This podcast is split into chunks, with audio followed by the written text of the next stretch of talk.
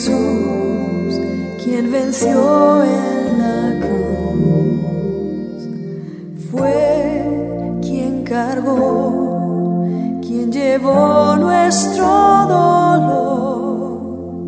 Jesús resucitó. Continuamos en este día aprendiendo algo más de Jesús, observando su vida y analizando sus palabras que son un verdadero alimento espiritual para nosotros. Y seguimos en el día de hoy estudiando por qué Jesús dijo que aprendiéramos de él.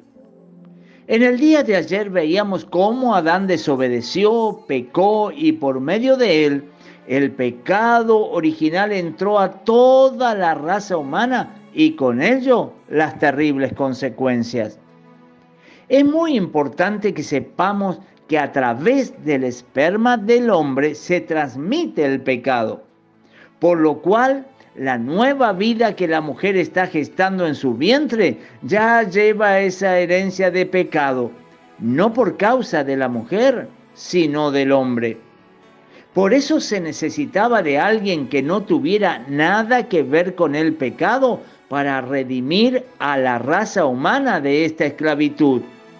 Y es por ello que cuando Dios envía a su Hijo a esta tierra, eligió el vientre de una mujer virgen, pero prescindió del hombre para que el germen del pecado original no pasara a través de él, sino que fue el Espíritu Santo quien la cubrió con su sombra e hizo que María, una mujer muy pura y especial que había hallado gracia ante los ojos de Dios, concibiera y diera luz a Jesús, el Salvador del mundo.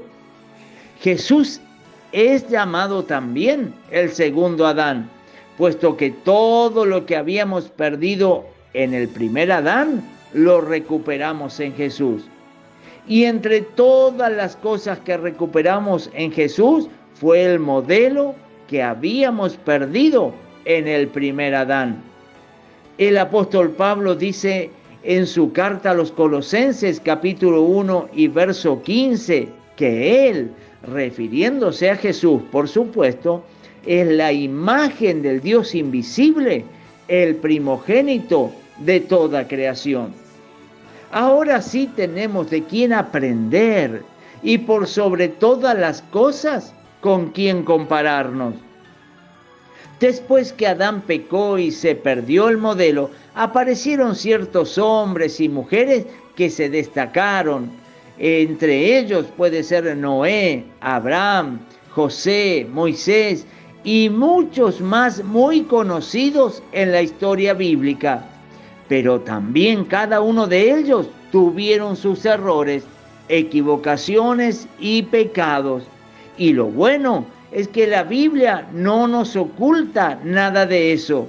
Es que eran seres humanos y sujetos a pasiones semejantes a las nuestras, como nos cuenta Santiago en su carta capítulo 5 y verso 17, hablando acerca de Elías. Entonces nosotros aprendemos de todos los personajes de la Biblia, tanto lo bueno como lo malo. De lo bueno es para que aprendamos a imitarnos y de lo malo que ellos hicieron o sus equivocaciones es para que lo evitemos viendo las consecuencias lamentables que tuvieron y no sigamos esa conducta. Por eso del único del cual nosotros podemos aprender es de Jesús, pues Él fue perfecto y sin pecado. La vida de Jesús es sin desperdicio, 100% aprovechable. Su ejemplo de vida fue tal que cambió la historia de la humanidad en antes de Cristo y después de Cristo. Por eso si hay alguien con autoridad como para expresar semejantes palabras, aprended de mí, el único que puede decir esto es Jesús.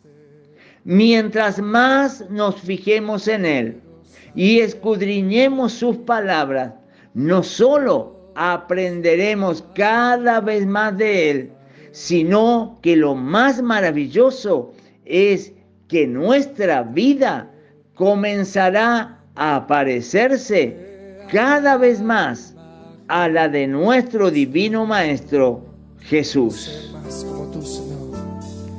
Mañana, Dios mediante, continuamos. No te lo pierdas. Que Dios te bendiga.